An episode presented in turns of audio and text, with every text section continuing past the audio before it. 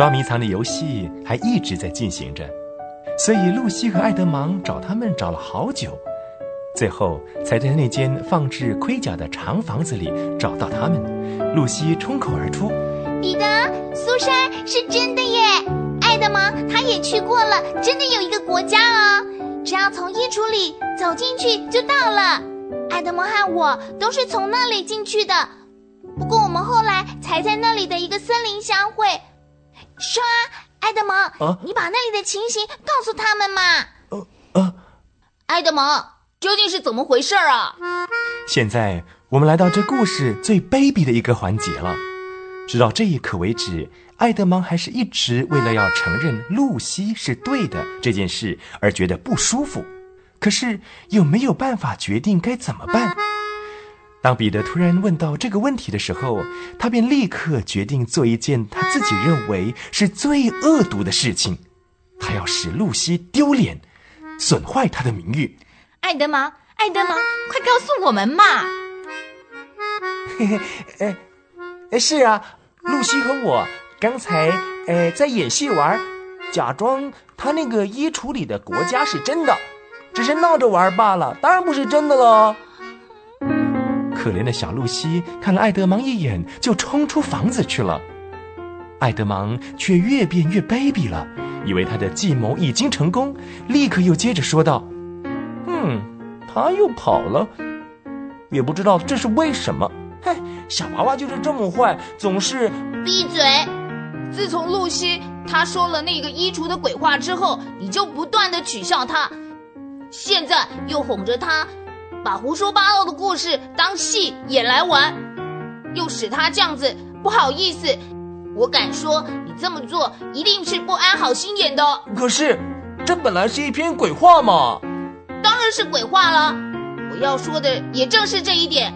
我们到这里来之后，露西还是好好的，可是最近好像变了，好像不变成头脑古怪的人，就会变成说谎的人似的。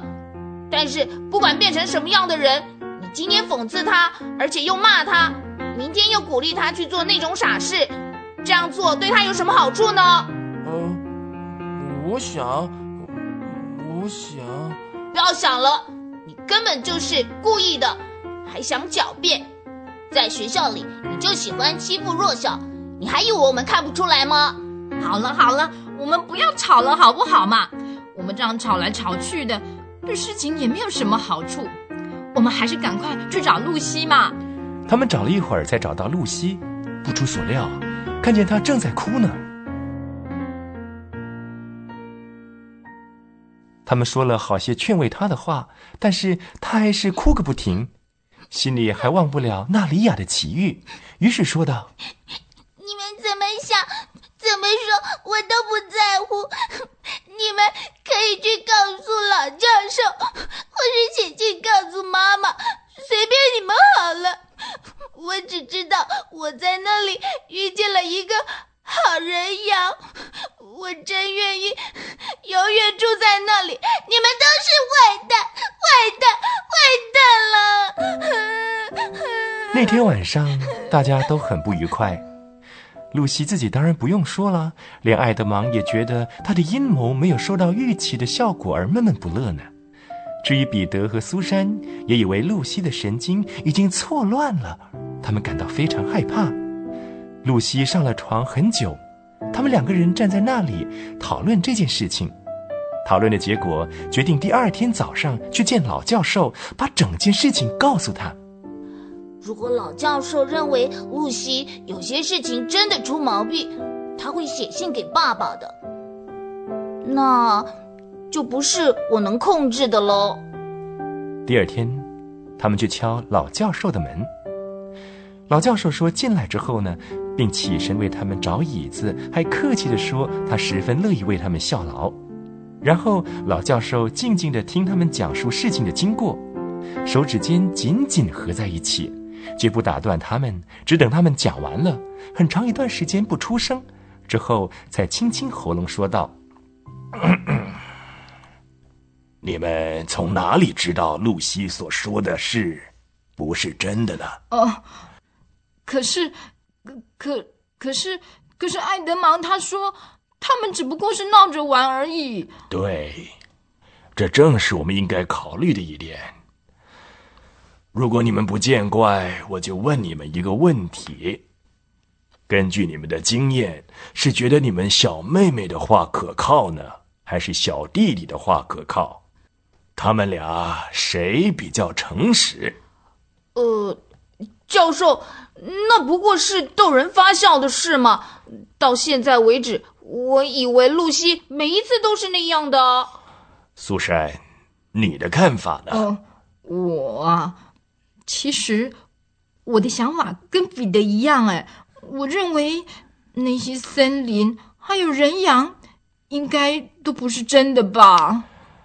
把说谎的罪名妄加在你们经常认为是忠诚可靠的人身上，这是一件很严重的事啊！恐怕还不单是说谎哦，我们以为露西可能已经出了什么毛病了。你是说，她有神经病？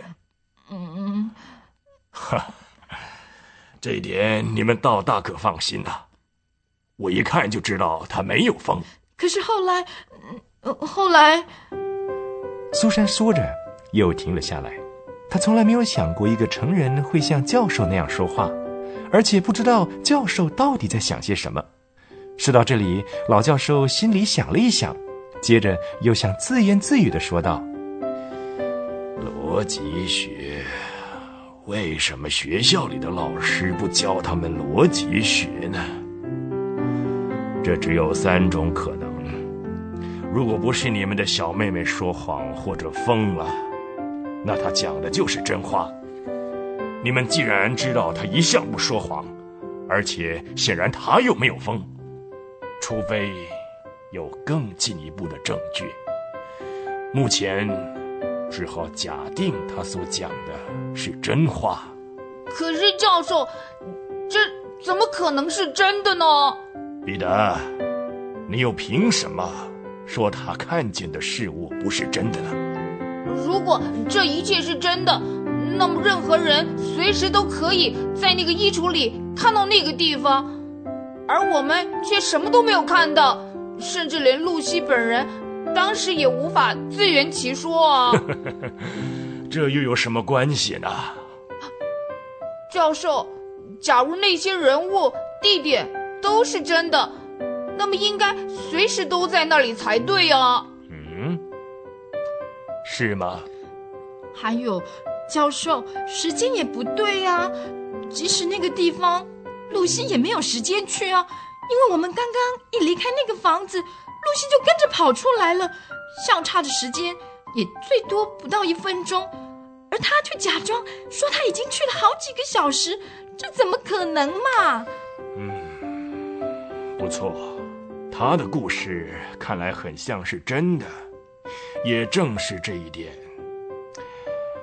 如果那房子里真有一道门，通往别的世界，而他已经去过一趟回来，他发现那世界有他自己的时间，而我们的世界也有我们自己的时间，两者之间并没有关系。尽管你在那里待多久。也不会占用我们这里的时间，这些我都不以为奇。我们再从另外方面来讲，我不信像他这样年纪的小孩子，有那么丰富的想象力，能够编出这些故事来。如果他真想假装来骗你们，那他可以多藏一会儿，再出来告诉你们，岂不是更合理吗？你们不是会更相信他吗？